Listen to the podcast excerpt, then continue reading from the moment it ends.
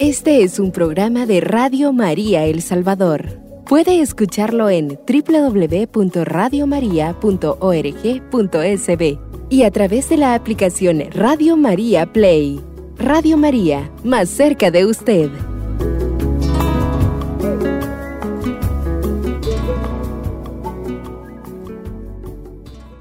Pues siempre se habló o siempre se ha hablado desde hace muchos siglos. ¿No es nuevo? Se ha hablado de que hay una sobrepoblación. Y es porque en épocas y lugares que no existían casi ningún, han existido métodos anticonceptivos, pero no eran tan eficaces como los que han inventado ahora. Y entonces cada familia tenía 10, 12 hijos y era lo más normal del mundo y todos decían pues son bendiciones y son pues qué bueno porque a la hora de la cosecha, a la hora de, de que sembramos pues hay, hay muchas manos para trabajar. Y también porque en algún momento se dieron guerras, guerras inclusive que no son, no son ciertamente así, pero algunas las denominaron por ejemplo, las guerras santas, que fueron, por ejemplo, las cruzadas, donde se quería a fuerza eh, entrar un ejército y rescatar, por así decirlo, los lugares santos, el sepulcro, el santo sepulcro, el lugar donde había nacido Jesús. Pero cosas de la vida y cosas de Dios, que el que logró que pudiéramos entrar a estos lugares no fue un ejército, fue un fraile sencillo llamado Francisco de Asís, que llegó a la Tierra Santa. Primero el califa, pues como que no lo trataba ah, muy bien. Ah. Y le dijo, ¿y usted qué viene a hacer? ¿Y cuál es su ejército? Mírese que solo somos unos frailes. Y entonces acordaron, acordaron que sí va a haber entrada libre a los cristianos, siempre y cuando el trato era que allí estuvieran los hermanos franciscanos. Por eso hasta el día de hoy, los que se encuentran y que están soportando ahorita ver pasar las bombas y las balas que se están dando en toda esa franja de Gaza y todo lo que es Israel y, y, Israel, pues eh, Palestina, eh, pues los que están ahí aguantando y deteniendo la piedra son nuestros hermanos franciscanos. Así que un saludo a la Orden de Frailes Menores, porque sabemos que su obra es heroica. Es, heroica, es heroica. que la han llevado por más de 800 años de manera ininterrumpida y nunca han dejado de tener esa presencia desde que San Francisco de Asís llegó ahí. Pero muchos decían, es que las guerras son naturales, hay mucha población entonces hay que mandar a los muchachos a la guerra, allá se muere la mitad, se mueren un buen y regresan poquitos. Y entonces, pues las guerras y todo eso va haciendo un control de la población. Cuando en el, en el siglo XVIII, más o menos 1750, se empieza a dar diferentes problemas también de algunas, por ejemplo, eh, Irlanda, donde si no hubiera sido por que ellos sembraron papas y hubieran muerto de hambre, hubieron bloqueos ya no solamente militares, sino económicos también. Empezaron a decir, no, es que ya somos muchos, somos demasiados. y hay un señor que se llama Malthus, Carlos Malthus, que escribe un libro en 1798. Ojo, 1798. 1798. Estamos hablando de 225 años. Bueno, ya 226, porque ya estamos en 2024, que es lo que siempre decimos con, con los hermanos, que a veces nos confundimos del año. Pero ya hace 225 años prácticamente que este señor, perdón, Thomas Robert Malthus, escribe un libro que se llama Ensayo sobre el principio de población an insight on the principle of population. Y ahí dice, es que la población crece más rápidamente que los recursos. Y eso hace que la gente sea pobre. Entonces tenemos que hacer algo porque en 1798 con un millón de personas en Londres ya no cabíamos, ya no podíamos comer, ya estaba eso a reventar.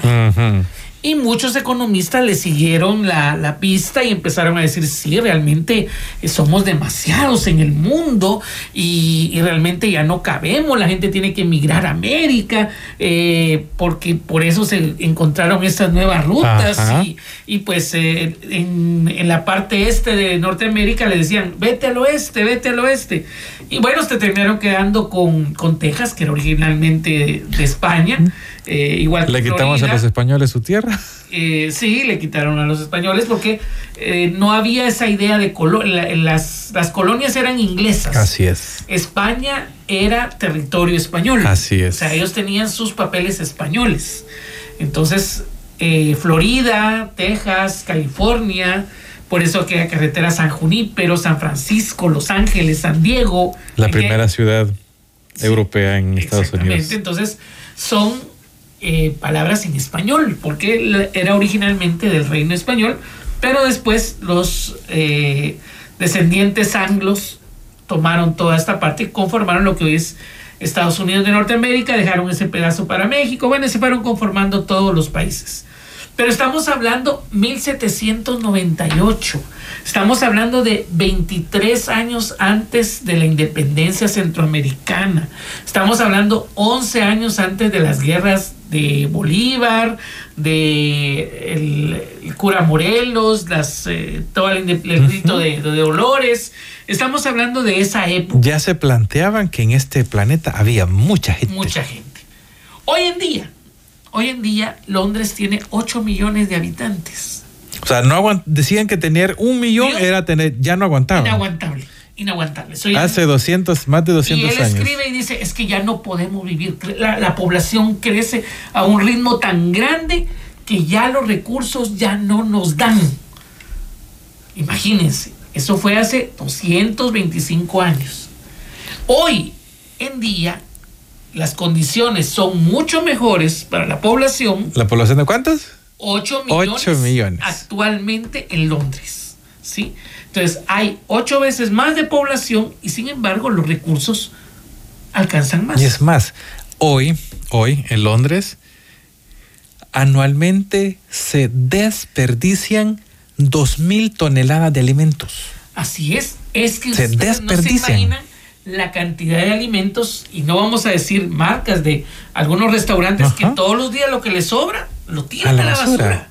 Y en restaurantes de comida rápida, en restaurantes grandes, eh, se desperdicia. Usted mismo, amigo o amiga, que ve su refrigeradora, muchas veces tira cosas porque ya se vencieron. Y el vencimiento de las cosas no es, dice, alguien por ahí dice, es que el vencimiento de las cosas fue este inventado por los capitalistas para vender más. Pero es que el, el, queso al tiempo se arruina, no importa que sea capitalista, no la puedo hacer en mi casa y no me va a durar toda la vida. Así es. Las cosas se arruinan, el pan al tiempo también se pone duro. Sí, no es lo No me digan las tortillas también, las ¿verdad? Menos, ¿verdad? O sea, cualquier cosa, si usted las deja demasiado tiempo, aunque sea en la refri, pues posiblemente se le arruinen. Entonces se desperdician una cantidad y llega tanta la situación que en Estados Unidos hay estados donde el Estado le paga a ciertos agricultores para que no siembren. Porque si siembran, sube la cantidad de producción y baja el precio. Así es. Y a ellos no les conviene económicamente que baje el precio. Entonces prefieren pagarle a ciertas personas, miren, no haga nada, no cultive y aquí le vamos a subsidiar. Así es. Le vamos a subsidiar el que usted no cultive para que el precio no suba. Es decir, alimento hay y la población, eh, no, o sea, el problema no es la, no es el alimento, ¿No? hay y no, lo, y no lo comprueban nuestros hermanos menonitas, los conocidos como Amish también. Ah, los Amish. Ellos tienen una economía de autosostenibilidad, donde ellos fabrican, donde ellos siembran, donde ellos, yo no sé si te- conociste a los Amish que estaban, los menonitas allá en Petén, No. eh, pero hay bastantes y también en Belice, hay, hay en un lugar que se llama Spanish Look, eh, ahí están los, los menonitas que son muy amables, son gente eh, muy buena y ellos tienen una economía autosustentable, Autosuficiente, sí. autosuficiente. No se endeudan, no consumen eh, tecnología porque dicen que la tecnología, dice, si tuviéramos televisores ya se nos hubieran pervertido los muchachos. Entonces, no, ni radio tienen. O utilizan el teléfono o ciertas bandas o, para comunicarse y vender sus productos fuera. Pero les alcanza para ellos y todavía le alcanza para vender a otras personas. Y es una economía autosostenible. ¿Y cuántos hijos tienen? Uf, todas las familias menonitas, Amish o como quiera llamarle, esos los Son hijos numerosas. que Dios. Así es. 10, 12, 15 hijos. Y ahí están todos. Y Dios bendice para que haya para todos. Así que ellos no aceptan los subsidios. En Pensilvania ellos no aceptan los subsidios. Ah, bueno. Ellos siempre siguen Porque es economía de porque es consumo. economía de consumo de ellos mismos. Y han cambiado, han cambiado ciertas cosas, pero ellos saben que no necesitan muchas cosas para ser felices. Nosotros aquí nos endeudamos, nos ponemos trabas, nos ponemos cosas y muchas veces desperdiciamos las Así cosas. es, así es. Entonces, Dios nos ha dado tanto y nos sigue bendiciendo que la tierra podría seguir produciendo y produciendo y produciendo. Y eso que la Biblia nos pide, miren, cultiven siete años, guarden y un año que la descanse tierra. la tierra, que también la tierra necesita su descanso, Así es. necesita un momento de, de- de tranquilidad. Sin embargo, la seguimos explotando y nos siguen dando. Y dice alguien por ahí, es que nuestros países de América Latina son tan ricos que hemos tenido presidentes en diferentes países que se han robado de todo. Y viene otro y sigue robando. Y sigue- ¿Por qué? Porque la economía y la pobre- producción y población da para más. Si hay pobreza es porque nosotros mismos, como humanos y como organización política y social, muchas veces hemos sido egoístas y hemos empobrecido a, las, a los lugares. Pero si realmente se utilizara bien el dinero del Estado, el dinero del gobierno, alcanzaría para todos y la producción podría ser para todos. Para todos, así Y es. eso lo, lo han demostrado diferentes lugares, diferentes gobiernos, de diferentes maneras, que es tener esa voluntad de la administración correcta de los bienes comunes. Exacto. Entonces vamos a ir a una pausa y luego de hablar de que, y quitando el mito de que somos demasiados, que eh, ya dentro de dos, tres años no vamos a caber, ya les vamos a tener unos datos para que veamos que es. eso es un mito, mito, porque sí cabemos en el mundo.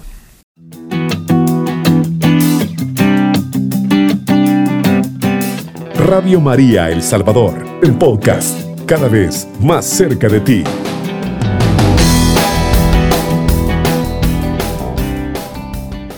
El señor Robert Malthus decía que cada 25 años se iba a duplicar la población.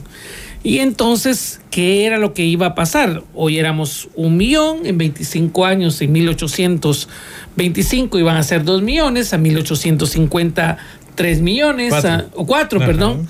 Y así sucesivamente iba a llegar un momento en que no íbamos a caber en el mundo. Entonces, que había que poner pronto algunas medidas porque estaba creciendo la natalidad y estaba disminuyendo la mortandad. También porque llegaban también nuevas medicinas, los avances médicos hacen que las personas Personas vivan vivan más, más tiempo y de mejor manera. Entonces, ese señor Malthus decía, esto ya no se aguanta Ya no es sostenible. ya no es sostenible. Entonces, y eso fue hace 225 años y seguimos adelante. Y si hay es. desigualdades, porque él hablaba mucho de la pobreza, salieron aquellas obras de Oliver Twist, Ah, todavía, aquellas sí. o- obras de, del cuento de Navidad, donde el pobre y el rico, y, y mucho de eso era, fue el tiempo también que posterior, años posteriores viene Marx y habla de que los proletarios solo tienen a sus hijos y los dueños de medios de producción, y hay que hacer una revolución para, para cambiar eso y, y- y deshacer, porque los ricos son malos y los pobres son Así es. buenos. Y entonces, pero él mismo dejó morir de hambre a sus propios hijos, Marx, Mm, para Sin comentarios, ¿verdad? Sí, sí, sí, esa es otra, es otra historia. Pero al final de cuentas, ni se dio lo de la situación de que no tengamos todos nada que comer, porque eso era lo que augura- auguraba Robert Malthus, que iba a llegar un momento en que nadie iba a tener que comer porque todos nos habíamos acabado todo lo que hay en el mundo. Así es. Entonces, ¿Y en cuántos vez somos esos todos, Julio? somos más de 8 mil millones de personas en todo el mundo, de los cuales más de mil millones. Fíjense qué interesante porque hace algunos años China vio esa misma situación y dijo, vamos a llegar a mil millones y entonces solo vamos a dejar que cada pareja tenga un, hijo. Así es. Por cierto, ese ha sido el verdadero feminicidio más grande de la historia. Porque si se les mataba a las niñas por ser niñas. O sea, Ah, sí. se descubría el sexo del niño o de la niña. Si era niña, la mataban, la abortaban, la asesinaban. Y si era niño, lo dejaban vivir. ¿Y qué es lo que pasa? Ahora las niñas tienen 16 novios porque toman un montón de chinitos y una chinita por Así cada es. 16 niños. Muy bien valorada. la Entonces, muy bien valoradas las chinitas, ¿verdad? Entonces, eh, ¿y qué ha pasado ahorita? Han tenido que quitar esa. Dejaron ciudades completas abandonadas, construidas, porque iba a haber una sobrepoblación. Y las han dejado abandonadas, las ciudades, en la China. Ajá. Pero supongamos, vaya, supongamos que es porque no cabemos en el mundo. Ajá. Supongamos que no cabemos en. Usted sabía, amigo, que 8 mil personas, si las juntáramos en un solo lugar, supongamos que decimos, miren, El Salvador va a ser sede mundial De la de el- la convivencia mundial de todo el mundo. Mundial. mil millones de personas. 8 mil millones de personas las vamos a traer acá. 8 mil millones, sí. Y entonces nos van a decir, ¿y dónde va a caber tanta gente? Pues fíjense que ocupando un espacio 50 centímetros. 50 cada centímetros, que es un espacio vital para cada persona, todos de pie, Solo para la foto en ese momento. solo para la foto del momento, todo el mundo, Toda, la, población, mundial. Oiga bien ese dato. toda la población del mundo cabría en los departamentos de Santa Ana y Chalatenango. Ni ¿Todavía? siquiera, y todavía nos sobran 90 kilómetros cuadrados para que se puedan ir a echar unas gaseosas o agua. O al lago Suchitlán. O al lago Suchitlán para ir a nadar un poco. Sí, mira, yo quiero repetir ese dato. Si la población mundial se reuniera en El Salvador, toda la población mundial cabría en los departamentos de Santa Ana y Chalatenango. Toda la población Y mundial. El Salvador un país pequeño. Así es. Porque hay un manglar en Brasil del tamaño de El Salvador, Así por es, ejemplo. un manglar, solo Un el manglar, manglar. solo el manglar del tamaño de El Salvador. Rusia tiene una base aérea donde tiraba los cosmonautas, que es la mitad del territorio de El Salvador. ¿Ya? O sea, si nos reuniéramos, vaya, en Rusia se ocuparía la tercera parte de ese, De ese cosmódromo. de ese cosmódromo y todavía quedaría espacio. Sí. Si fuéramos, pongámoslo en Guatemala, Ajá. sería la mitad del departamento ¿De? Alta Verapaz Ah. o de Izabal. Sería la cuarta parte del departamento de Petén. Es más, yo creo que más de la cuarta parte. Sería la sexta parte de Belice. O sea, al final de cuentas, eso si reuniéramos a A todas las personas momento, en un- de todo el mundo en un momento determinado. Sí. Y no estamos hablando de países grandes. No. No, digamos en un Estados Unidos, que sería el área metropolitana de Houston, posiblemente algo, Houston sí. y Galveston, por ejemplo. O sea, estamos hablando que la gente sí cabe. Así es. No es así que, no, porque ¿dónde vamos a meter tanta gente? Pues caben todos entre Santa Ana y, y y Chalatenango. Ahí cabríamos todos tranquilamente. Y sobran 90 Y kilómetros. sobran No, todavía 90 kilómetros para que se vaya a echar su bañada al lago de Así Suchitlán. es. Entonces, O a la es- laguna de. A la- al lago de Huija. También, es cierto, sí. Entonces, estamos viendo, eh, dando datos. Eh, la población no es tan grande como, como pensábamos. Eh, es más, pero hay que ver siempre de dónde viene esto, Julio. Eso de, de decirle a la gente es que estamos superpoblados. Malthus empezó y otros pensadores detrás de él. Sin embargo, volvemos siempre al informe Rockefeller, al informe Kissinger Así es. que vieron en el crecimiento de la población mundial una amenaza, Una amenaza. para la seguridad de Estados Unidos. ¿Y qué se hace con una amenaza? Pues se trata de Se elimina. eliminarla y quitarla. ¿Y qué hicieron eso? Y para combatir esta amenaza hicieron, es decir, eh, para que los pobres ya no fueran tanto, que hubiera menos gente, empezaron con los anticonceptivos, Así las es. esterilizaciones y el aborto. ¿Y por qué entonces las clínicas abortistas, la mayoría están en zonas donde viven personas de color? Mm, Aunque sí. no son de color, son personas negras. Ajá. Porque la mayoría de los anticonceptivos se dieron en países de América Latina donde se probaron gratuitamente. Sí. Voy a poner el caso, por ejemplo, de la- los regalos en los carnavales de Panamá, por ejemplo, Así. donde se regalaban los anticonceptivos Ah, de manera libre para evitar. Y además en la educación, yo recuerdo cuando hace 25 años estaba haciendo yo mi seminario interno allá en Panamá. Y me sorprendió oír problemas como si una familia tiene tres hijos y gana tanto, eh, ¿cuánto más le quedaría si solo tuviera un hijo? Oh, vaya. Parecido un poco a lo que en las Alemanias nazis también se, se habló de que cuánto se ahorraría el Estado si matara a todos los niños down, a todos los con problemas eh, sí, los indeseables. los indeseables, cuánto se ahorraría el Estado anualmente por cada uno si tanto comen y tanto, tanto ocupan los espacios de gobierno. Así es. Es la misma política. En el fondo es la misma idea perversa de eliminar población, de evitar que la gente tenga como ilusión, como proyecto de vida el tener hijos y decirle a muchas personas, miren, es que el tener hijos es malo. Tener hijos le va a quitar sus sueños de ser, de desarrollarse.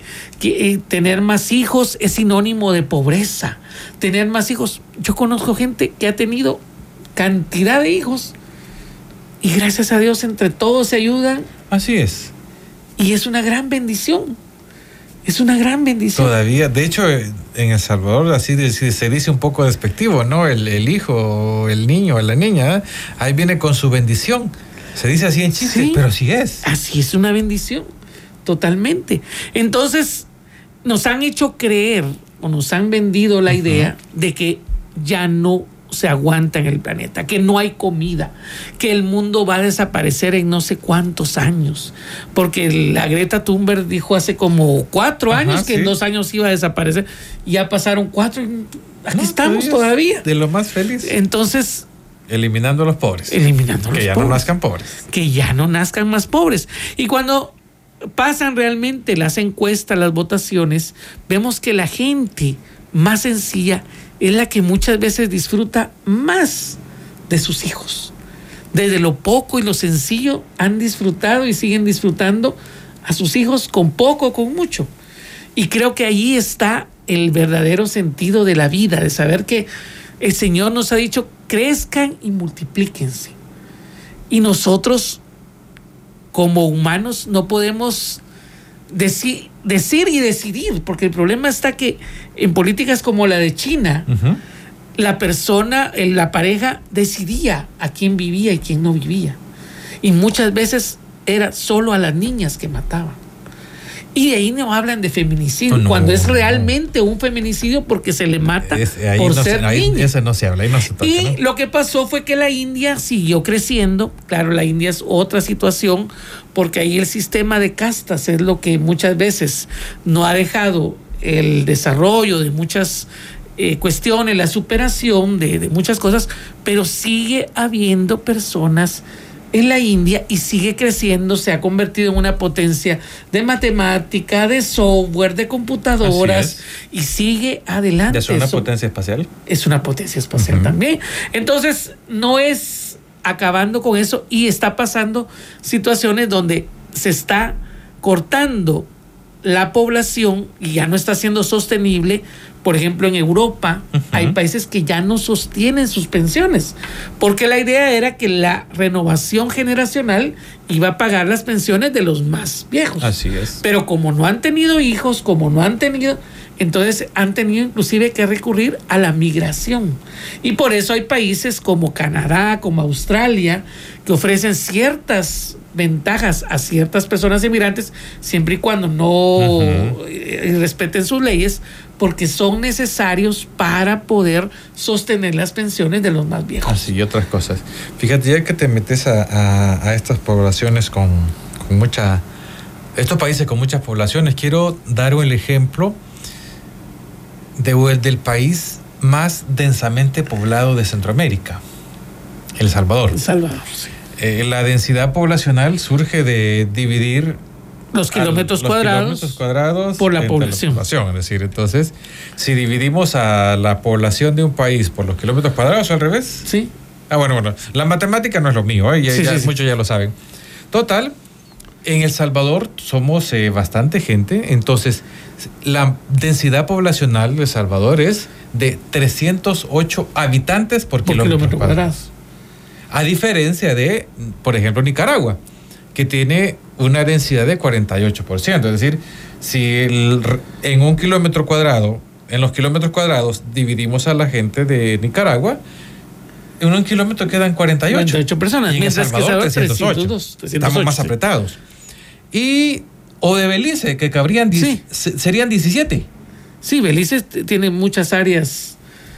Así de eh, población, eh, población poco y, y más territorio. Entonces quiero decir, apuntar eso de que le pusimos mito, porque es cierto, es un mito. Eh, quiero citar el, el caso, el estudio, mejor dicho, que se hizo en 1900, se publicó en el 2020, pero ese, voy a dar el dato bien, se lo hizo la Universidad de Washington. Eh, el estudio se llama Fertilidad, Mortalidad. Mor- ah, sí, a ver, empiezo. Fertilidad, mortalidad, migración para 195 países y territorios del, de- desde el 2017 hasta el 2100. Y como estamos hablando del ejemplo del Salvador, el, ejemplo, el, el país más poblado, Más poblado, más densidad. poblado, ¿sí? Entonces, esta universidad, decir, son científicos, o sea, no, no son No cualquier son- loco, hay todo un grupo ahí de especialistas y dice que el pico poblacional de El Salvador, el pico poblacional, lo más, cuando vaya la máxima expresión de población de El Salvador, va a ser en el 2029. Y después va a empezar a bajar. ¿Pero cuándo es 2029? Ya en cinco en años. En cinco años. Entonces, eh, a continuación, después de la pausa, le vamos a decir qué va a pasar después de ese Pico. pico poblacional que va a llevar El Salvador. Eh, Le estamos poniendo, por ejemplo, ¿verdad? Sí, ese es un estudio Ajá. de científicos de la Universidad de Washington es. que está certificado que ellos han hecho una serie de análisis para llegar a estas Proyecciones un montón de Exactamente. Entonces- análisis estadísticos, matemáticos, eh, de lo O más sea, científico, obviamente, ¿verdad? totalmente.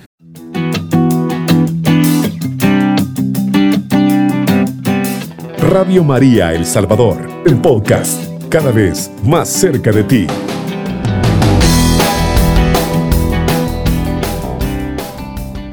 Veamos qué va a pasar. La Va, explosión. veamos. Malthus dijo Ajá. que iba a llegar un momento exponencial. Hace y que íbamos a 225 crecer. años. Hace 225 años que ya no íbamos a caber y ya no íbamos a. Y algunos se lo creyeron, como Así los es. gobiernos chinos, que Por se ejemplo. creyeron en esos cuentos chinos y entonces dijeron, no, ya solo un niño por pareja.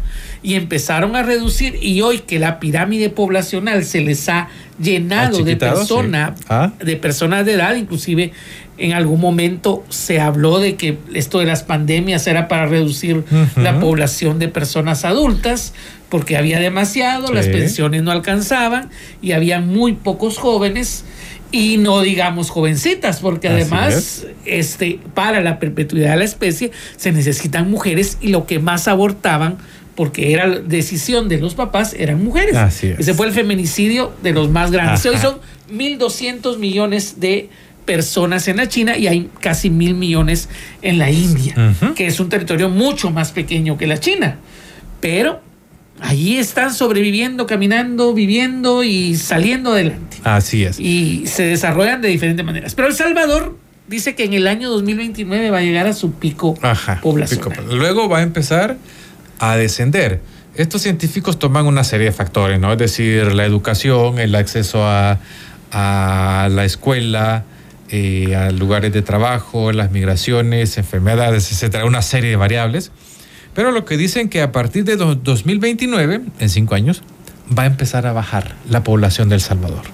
Va a empezar a bajar. De hecho, yo creo que ya, que ya empezó. Pero vamos a hacerle caso a estos científicos. Y se nota, por ejemplo, en cuestiones sencillas como que en las escuelas antes teníamos en algunos casos la matrícula de 300 estudiantes y hoy tenemos 250, 225. Así es. A tal grado que algunos se han jubilado y no ha hecho falta un reemplazo. O se solicita un maestro por tantos niños que hayan en la escuela, por 20, 25 niños, pero en algunos lugares ya no ha sido necesario pedir un maestro extra. Y la, y la escuela no, es que no, no hay niños. Y entonces... En El Salvador no va a la pasar maestra se ha quedado sin trabajo. El maestro se ha quedado sin trabajo por eso. Entonces, este estudio, insisto, de la Universidad de Washington, dice que a partir del 2029, dentro de cinco años, va a empezar a bajar la población. Y para llegar en el año 2100, 2100, El Salvador tendría 1.43 millones de habitantes. Ahora, ¿qué es lo que está pasando en muchos de estos países? España, Francia está llenando toda esa cuota con personas emigrantes. Así es.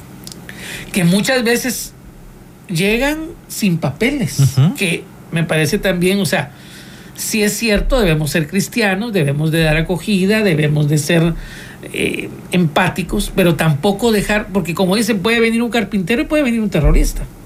Así es. Puede venir un ladrón, puede venir, o sea, no sabemos quién viene. Entonces, por lo menos tener la idea de la profesión de la persona que se dedicaba en su país de origen, posiblemente nos, nos va a ayudar o les va a ayudar a estos países, que es lo que precisamente está haciendo Inglaterra. Y por eso los 8 millones en Londres no han sido tan, tan serios.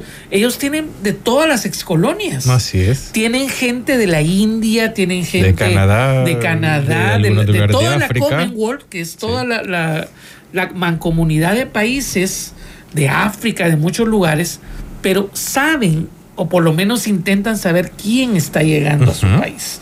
Por lo menos tienen un pequeño control. No es que no estamos diciendo que se le niegue, no estamos diciendo que, que seamos racistas, no sino que seamos realmente prácticos y eso a la larga fue lo que hizo Inglaterra con el Brexit. O sea, se salió de la Unión Europea porque había demasiada eh, movimiento de personas. También les pasó una situación. Hubo un momento después del Brexit que tuvieron que echar a todos los rumanos, a los polacos y a todos estos, y ya no tenían camioneros.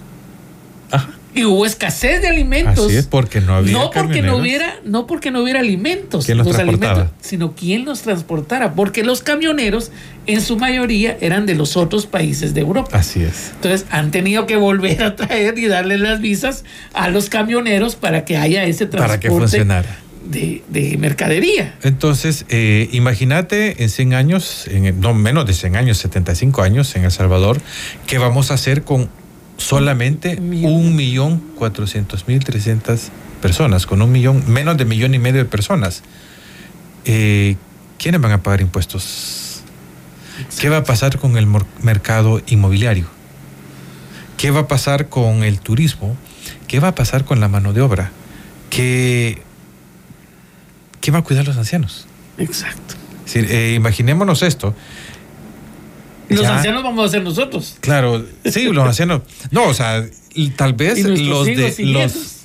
Yo en este momento quiero decir algo a los quienes nos escuchan, nos miran de entre 15 y 20 años. Tú que dices que, ah, que esto de tener tan niños es tan incómodo y que no sé qué. Eh, cuando estés viejito, ¿quién te va a cuidar?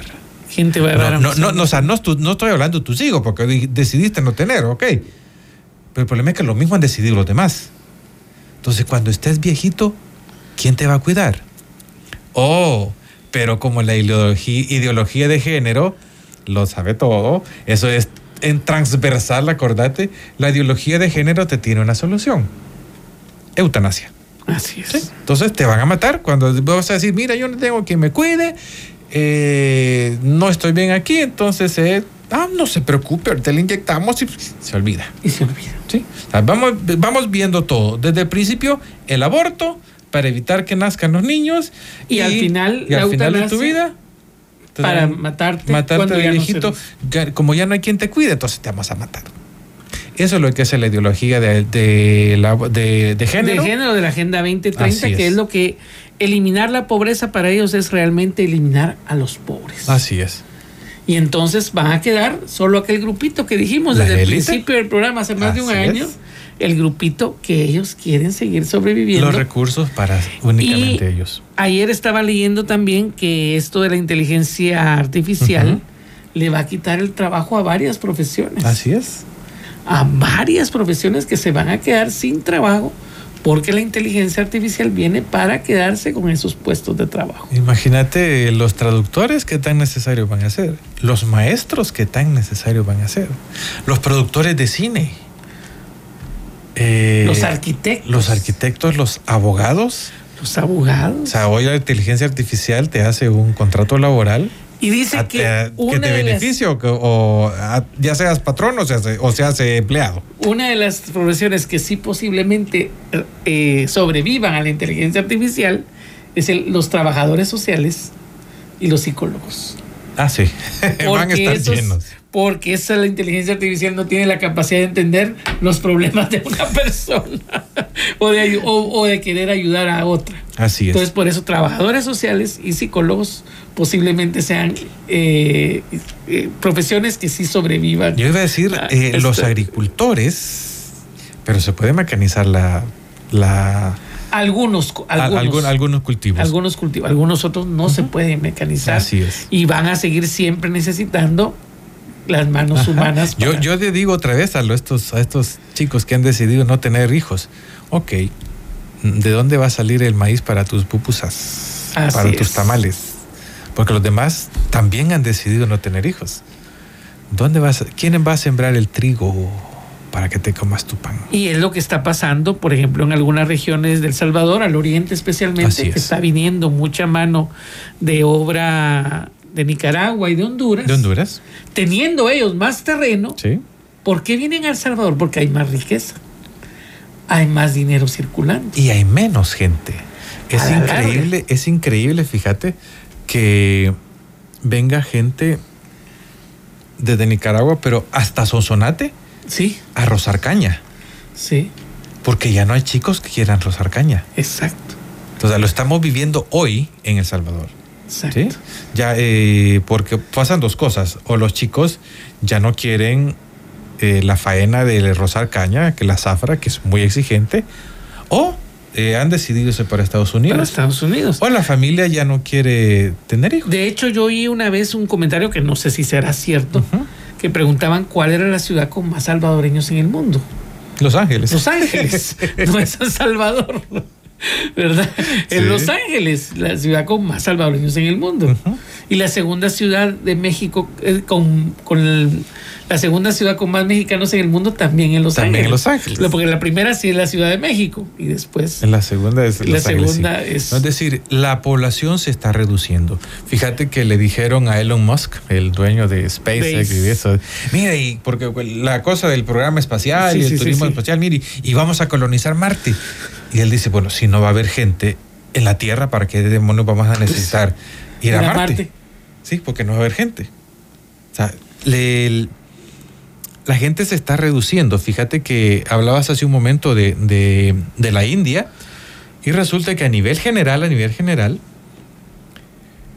eh, se dice que en cinco años, en el 2017, la población menor de cinco años era de 681 millones, 681. En el 2100 habría 400. Exacto. O sea, los que vienen, Los la, la relevo es- es menos. generacional no se está dando. ¿Y qué, pero, qué va a pasar con los adultos? Las personas mayores de 8 años, de 80 años, eh, de, 141 mi- de 141 millones, en el 2100 va, de ser- va a ser de 861. O sea, va a haber mucho, Mucho. más viejos y mucho menos jóvenes. Entonces, en algunos lugares, precisamente como la India, el, el India Times se, pregun- se preguntó alguna vez eso, ¿no? ¿Y quién va a pagar impuestos para que funcione esta sociedad, este Estado? Eh, ¿Y quién va a cuidar a los ancianos, lo que hacía hace un momento? Y la otra cosa, se cuestionan, se cuestionan bueno, ¿valdrá la pena jubilarse? O sea, tú que tienes 20 años y que has pensado no tener hijos, mm, ¿crees que te, vale, que te vas a jubilar alguna vez? O va a salir con los pies por delante, como decían. Ajá. del sí. trabajo. Muchas veces y en algunos casos la gente tiene que seguir trabajando Ajá. hasta que muere. Entonces sí, la jubil o sea, si hay tan poca gente, eh, vas a tener que trabajar y es posible que, que no te jubiles. Nunca. Sí, es posible eso, ¿eh? Entonces, ese mito, ese mito que de la población es asustar con el petate de muertos. Así es. Julio ha aportado ese dato, es decir, eh, hace 225 años en Londres había un millón de personas y decían que ya no cabía. Oh, resulta que ahora, Ahora hay tenían ocho millones. ocho millones y tiran dos mil toneladas de comida cada año. Cada año. Eh, el otro dato que, que se dijo, que la población mundial, si se reuniera en El Salvador, ocuparía el departamento de Santa Ana y de Chalatenango y todavía sobrarían eh, Sobrarían 90 90 kilómetros. kilómetros. La población mundial. Y en El Salvador, el pueblo, el pueblo, el estado más densamente poblado de Centroamérica, el pico Poblacional, poblacional va a ser en el cinco años. 2029 y empieza a, A bajar. a bajar. Y en 2100 no habrá ni millón y medio de personas en El Salvador. Imagínense. ¿Sí? Son Por datos la- de la Universidad de Washington. Por las no lo estamos inventando nosotros, así es. Bueno, pues aquí, aquí se rompen muchos mitos, muchas cuestiones. Y cuando es- dice la iglesia, crezcan, multiplíquense, tengan los hijos, de verdad que lo está diciendo. Yo sé que cuesta. Y me pueden decir es que con el tráfico y con tantas cosas, pero créame que cada niño, cada niña es una bendición Lo es. para cada lugar. ¿Sí? No sabes si el- el- el- la, pro- la- la cura del cáncer está en ese hijo que no dejaste salir. Posiblemente. O el próximo economista mm, que cambie la sociedad puede ser ese niño. Así ¿Sí? es. Puede ser Así cualquier que cosa. creo que es darnos la oportunidad a la vida. A la vida desde la concepción hasta su muerte natural. Así es, a la muerte natural. es darle la oportunidad que Dios realmente decida sobre nuestras vidas y no nosotros jugar a ser dioses, que es lo que muchas veces nos proponen estas políticas de la Agenda 2030, las políticas de género, que tratan de decirte, no, es que no te gustan los hombres, no te gustan los hombres, a las niñas, no, te gustan las mujeres, para que vivas con otra mujer y no tengas hijos. Así es. Y a los hombres les dicen, no, ponete una peluca, ya sos mujer. Y ser mujer es andar así, vestido de mujer, para que no te, no, no te, se te ocurra estar embarazando niñas. Y cuando estás viejito, ¿quién te va a cuidar si Así nadie tuvo hijos? Entonces, esas son las políticas de género de la Agenda 2030 que buscan reducir a toda costa A la población mundial y especialmente a los más pobres. Este es un programa de Radio María El Salvador. Puede escucharlo en www.radiomaria.org.sb y a través de la aplicación Radio María Play. Radio María, más cerca de usted.